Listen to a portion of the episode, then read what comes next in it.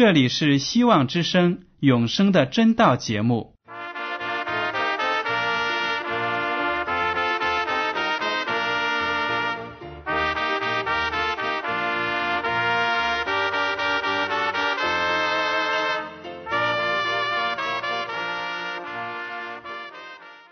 亲爱的听众朋友们，你们好，我是艾德，很高兴今天能和你们在永生的真道这个栏目中见面。耶稣说：“听上帝的话语，并且遵守的人是最有福气的。”所以，艾德现在能够通过电波和你们分享上帝的教导，感到十分快乐。我也希望众位弟兄姐妹。还有那些正在寻求真道的朋友们，也能够珍惜这段时光。大家不妨在手边准备好纸和笔，将今天讲到的要点和经文章节做些记录，以便过后自己再亲自查考圣经。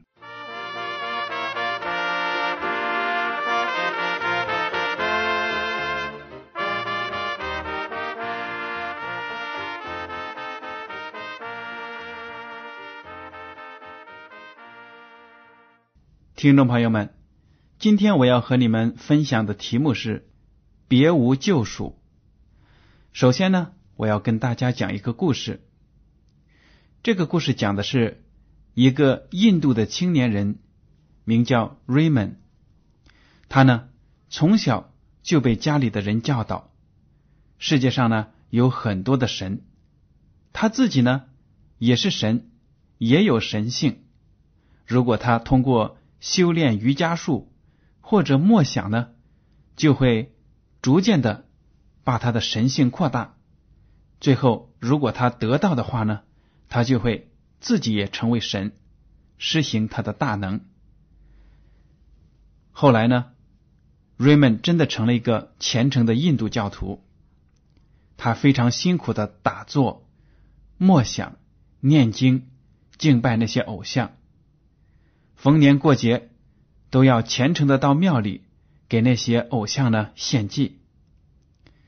然而呢，他的内心并没有平安。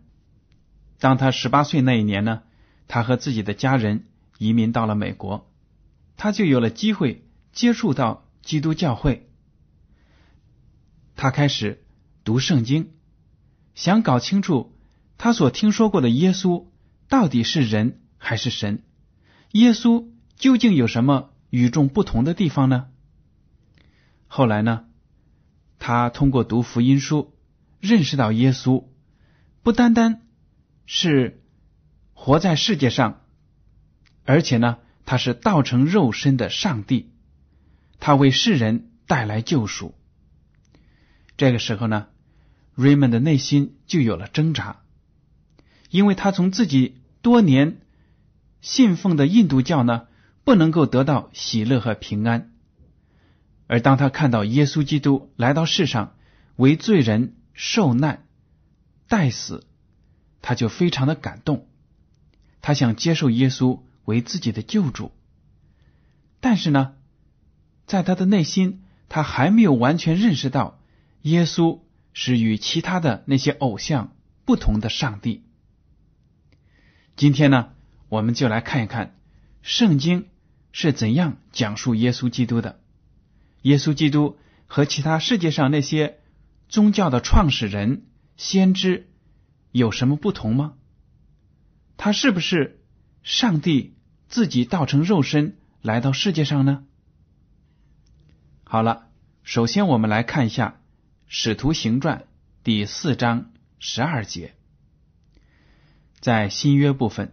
使徒行传第四章十二节，圣经在这里指出呢，我们只能借着耶稣基督得救。经文这样写道：“除他以外，别无拯救，因为在天下人间没有赐下别的名，我们可以靠着得救。”这里的他指的就是耶稣基督。这句经文呢，讲的非常清楚。一个罪人如果想得救进天国，只有通过耶稣基督。那么，有的朋友就问了：基督教为什么这样排外呢？难道我信佛就不能够得救吗？我信道教就不能够得救吗？听众朋友们，如果您认真的学习圣经，这个问题的答案呢，您自己就能得到。圣经是上帝的圣灵漠视给世人的，圣经包含着普世都能够适用的真理。经文清清楚楚的说，除了耶稣基督以外，别无拯救，因为在天下人间没有赐下别的名，我们可以靠着得救。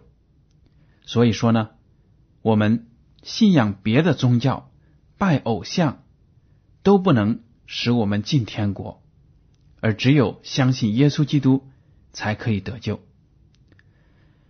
有的听众朋友还对福音不了解。他说：“福音到底是什么呢？是不是非常的复杂呢？不是的。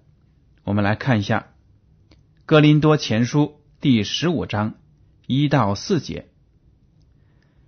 弟兄们，我如今把先前所传给你们的福音告诉你们知道，这福音你们也领受了，又靠着站立得住，并且你们若不是突然相信，能以持守。”我所传给你们的，就必因这福音得救。我当日所领受又传给你们的，第一就是基督照圣经所说，为我们的罪死了，而且埋葬了；又照圣经所说，第三天复活了。听众朋友们，我们刚刚读过的最后一句话呢，就是福音的概括。耶稣基督照着圣经的预言。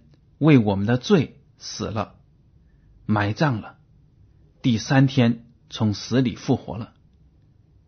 只要我们相信耶稣基督在十字架上为我们所做出的牺牲，我们就有得永生的盼望。这就是福音，非常的简单。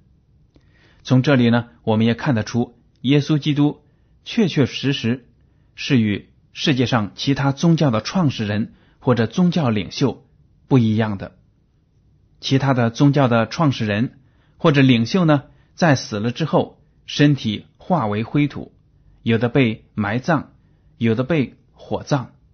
但是呢，耶稣基督从死里复活。如果基督能够从死里复活，那么所有信靠他的人都能够靠着他的能力从死里复活，享受永生。好了，耶稣基督他自己是怎么说自己的能力的呢？我们来看约翰福音第六章四十节。因为我父的意思是叫一切见子而信的人得永生，并且在末日我要叫他复活。上帝的意思呢，就是世界上的罪人如果相信耶稣基督，那么在末日的时候。耶稣基督第二次降临的时候，如果这个信徒是死的，耶稣基督就会把他从坟墓里唤醒，让他到天国享受永生。如果那个信徒能够看到主，亲眼看到主从天而降，还活在世上，那么主耶稣基督呢，也能让他的身体转变成不朽坏的身体，去享受永生。全世界的人都要来到耶稣的面前才能够得救，因为耶稣救人的福音是传给全天下的人的。我们来看约翰福音第十章第十六节，基督说：“我另外有羊，不是这圈里的，我必须领他们来，他们也要听我的声音，并且要合成一群，归一个牧人了。”耶稣呢？把罪人比喻成小羊，我们都是迷路的羊，不知道自己在生活中迷失到了什么地步。但是耶稣基督呢是好牧人，他来到这里，把所有的羊都召集起来，带领他们到那绿草地上去。所以基督这里对那些犹太人说：不光犹太民族的信徒要得救。而且世界上其他民族其他文化的人，只要来到我面前，都能够得救，我就成为他们共同的牧人。耶稣他的名字有什么含义呢？其实呢，耶稣基督的名字是非常有意义的。马太福音第一章二十一节，天使这样教导说：“他将要生一个儿子，你要给他起名叫耶稣，因他要将自己的百姓从罪恶里救出来。”原来，耶稣的名字在希伯来语中就是拯救。救赎的意思，所以呢，耶稣基督就是上帝差来的救世主。耶稣基督比其他的任何先知都重要吗？他自己是怎么说的呢？约翰福音第八章五十一到五十九节这样说：“我实实在在的告诉你们，人若遵守我的道，就永远。”不见死。犹太人对他说：“现在我们知道你是鬼附着的。亚伯拉罕死了，众先知也死了，你还说人若遵守我的道，就永远不尝死味。难道你比我们的祖宗亚伯拉罕还大吗？他死了，众先知也死了，你将自己当做什么人呢？”耶稣回答说：“我若荣耀自己，我的荣耀就算不得什么。荣耀我的。”乃是我的父，就是你们所说是你们的神。你们未曾认识他，我却认识他。我若说不认识他，我就是说谎的，像你们一样。但我认识他，也遵守他的道。你们的祖宗亚伯拉罕欢欢喜喜的仰望我的日子，既看见了就快乐。犹太人说：“你还没有五十岁，岂见过亚伯拉罕呢？”耶稣说。我实实在在的告诉你们，还没有亚伯拉罕就有了我。于是他们拿石头要打他，耶稣却躲藏，从店里出去了。这些经文记载的故事是耶稣基督在圣殿里教训那些犹太人。当他把真理讲给那些犹太人、法利赛人的时候，他们呢不相信他，骂他是胡言乱语。经文上说，这些犹太人骂耶稣基督是鬼魂附体，是那些魔鬼缠在你身上，所以才胡说八道。因为耶稣基督告诉他们，人若遵守我的道，就永远不见死。这些人呢，看耶稣基督讲话有权柄，但是说出这样的话，却不能够让他们接受。他说：“我们的先祖亚伯拉罕。”还有其他的先知都死了，他们都是遵守上帝的道的人。难道你比亚伯拉罕还了不起吗？难道你讲的话就那么有权柄吗？但是耶稣基督就平静的告诉他们说：“我所讲的话呢，都是来自上帝的。我说这些话，并不是为了我自己的面子好看，抬高我自己。”而我说的呢，都是真理，你们却不知道、不明白。这个时候，耶稣就进一步把自己的神性展现给犹太人。他说了：“亚伯拉罕活着的时候呢，他看到、预先见到我光荣得荣耀的日子，就心里欢喜。亚伯拉罕一生的盼望，就是要得到我的救赎、我的救恩。”犹太人更生气了，说：“你现在连五十岁都没有，而亚伯拉罕已经是一两千年前的人物了，你怎么这样子胡言乱语？”于是呢，就要拿石头打耶稣基督。但是耶稣基督跟这些人呢，不相信真理的人没有什么好谈的，于是他就从殿中退出去了。耶稣基督。临走的时候，对他们说的一句话非常的重要：还没有亚伯拉罕，就有了我。这句话呢，就点明了耶稣基督从起初上帝创造世界，他就是存在的。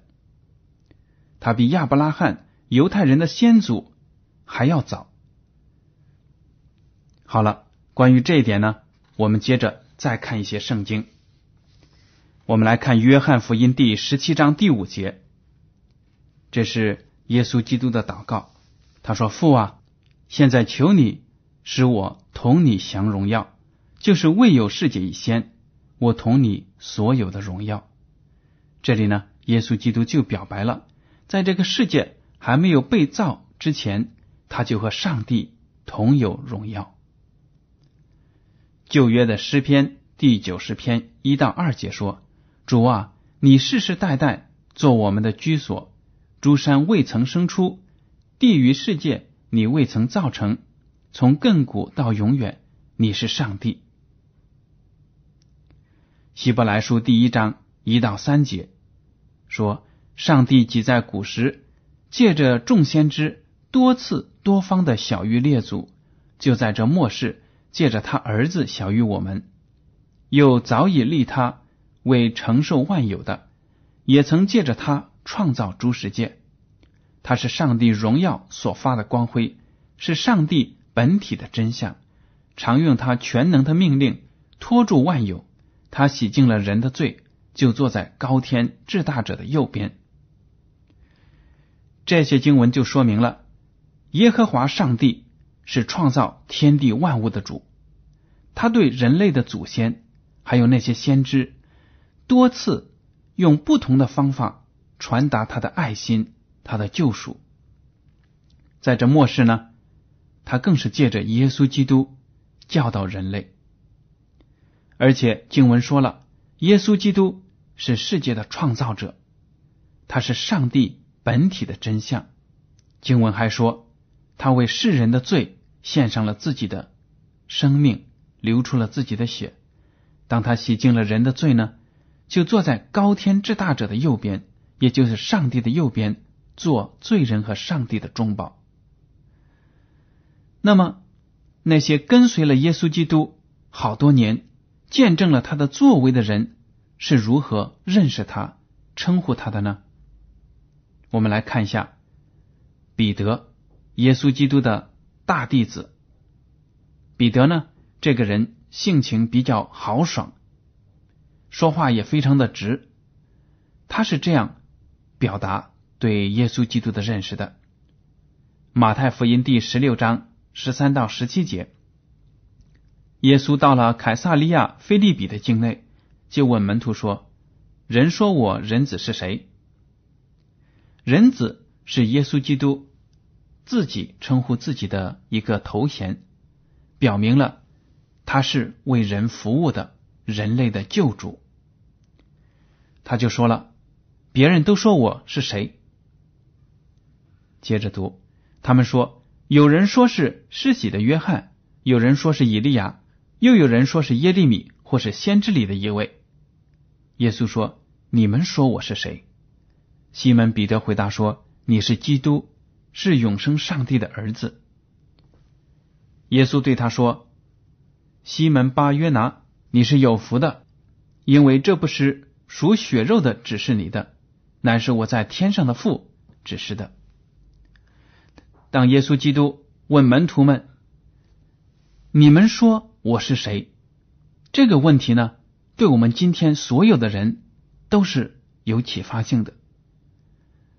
将来总有一天，我们都要面对耶稣基督，承认他是我们的救主，否则呢，我们就会被毁灭，得不到永生。我们现在如果不认识耶稣基督，可能会说啊，耶稣是一个伟大的先知，是一个很好的老师，他的教育呢，它的道理呢，对我们生活有帮助。但是如果我们的认识仅仅限于这一点的时候呢，我们就与永生没有份了。耶稣说：“你们说我是谁？”有一天他也会来到你的面前问你。你说我是谁？当时门徒就说了：“你是基督，是永生上帝的儿子。”这句话呢，就表明了彼得相信耶稣是上帝派来救赎以色列人和世人的。耶稣就非常的赞赏他，赐福他，就说了：“你说这句话呢，不是凭着你自己的意思说的，而是圣灵在你的心里做工，是我的天赋让你说的。”马太福音第三章十六到十七节有上帝亲口的见证。经文说，耶稣受了洗，随即从水里上来，天忽然为他开了，他就看见上帝的灵仿佛鸽子降下，落在他身上。从天上有声音说：“这是我的爱子，我所喜悦的。”当耶稣基督受了洗，耶和华上帝就从天上发出声音。说：“你们看，这就是我的爱子，我所喜悦的。”上帝说这些话呢，意思就要让那些世人跟从耶稣基督，听他讲的道。那么，门徒保罗是如何描述天父和耶稣的关系呢？哥罗西书第一章十五到十七节这样说：“爱子是那不能看见之上帝的像，是首生的。”在一切被造的以先，因为万有都是靠他造的，无论是天上的、地上的，能看见的、不能看见的，或是有位的、主治的、执政的、掌权的，一概都是借着他造的，又是为他造的。他在万有之先，万有也靠他而立。我们知道，上帝是圣洁的、荣耀的，没有一个罪人能够。看到他的荣耀，如果我们站在他的面前，我们是罪人，那么他的荣耀呢就会把我们毁灭掉。为了把自己的爱心展现给世人，为了把自己的救赎计划告诉世人，上帝呢就把自己的独生子耶稣道成肉身来到我们面前，让他靠着肉体的。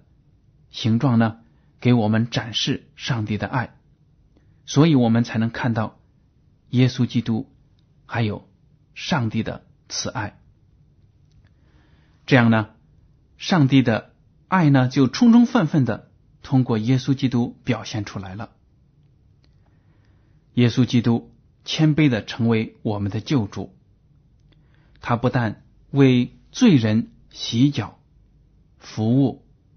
治愈他们的疾病，满足他们肉体的需要，而且呢，还把他们从最终释放出来，让他们获得自由，获得重生。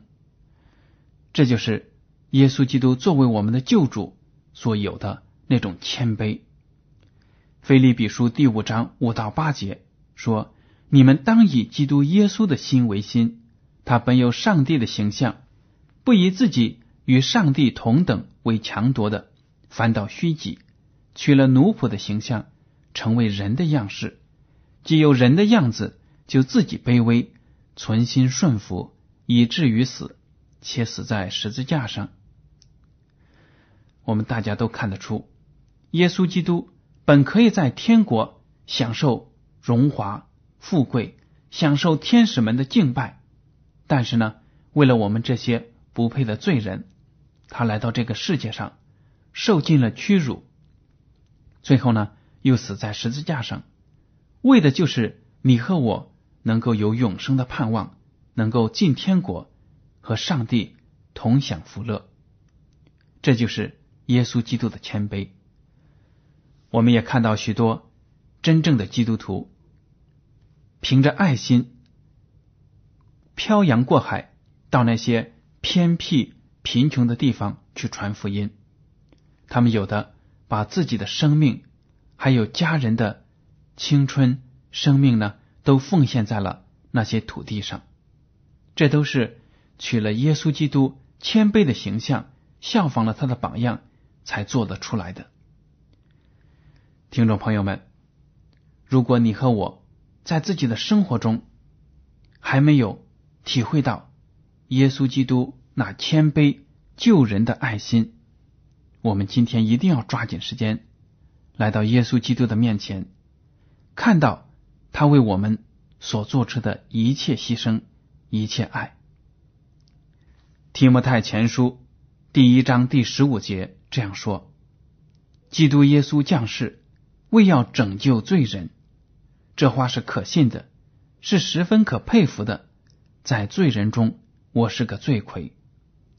当保罗写这句话的时候呢，他非常有感慨的说：“我是个罪魁。”他把自己看成是罪人中最大的那个罪首，所以呢，他认识到他是需要耶稣基督的。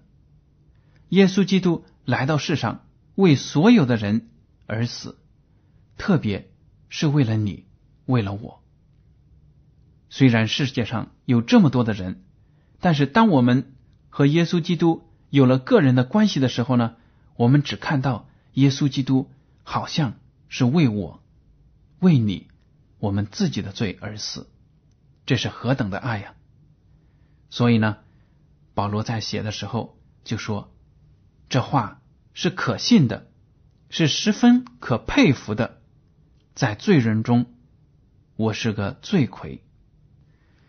我想，听众朋友们当中呢，也有很多人感觉到了自己在生活中所犯下的罪，而且呢，觉得自己是污秽不堪。但是，如果您能够来到耶稣基督的面前，诚恳的承认自己的罪过，要求他的宽恕，那么他十分愿意、十分高兴赦免你的罪过，让你呢重新。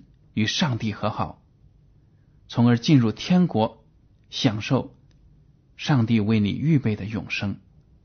这就是福音。希望听众朋友们能够积极的响应上帝的号召，对耶稣基督说：“你来做我的救主。”好了，今天的永生的真道节目到此就结束了。您如果对今天的讲题有什么想法？或者对这个栏目有什么建议，就请写信给我。我的通讯地址是香港九龙中央邮政总局信箱七零九八二号，请署名给爱德。爱是热爱的爱，德是品德的德。如果您在来信中要求得到免费的圣经灵修读物、节目时间表，我们都会满足。还有呢？为了让信函早日准确的到达您的手中，艾德提醒您，请用正楷字体一笔一划的书写您的名字和地址。感谢您今天的收听，愿上帝赐福你们，再见。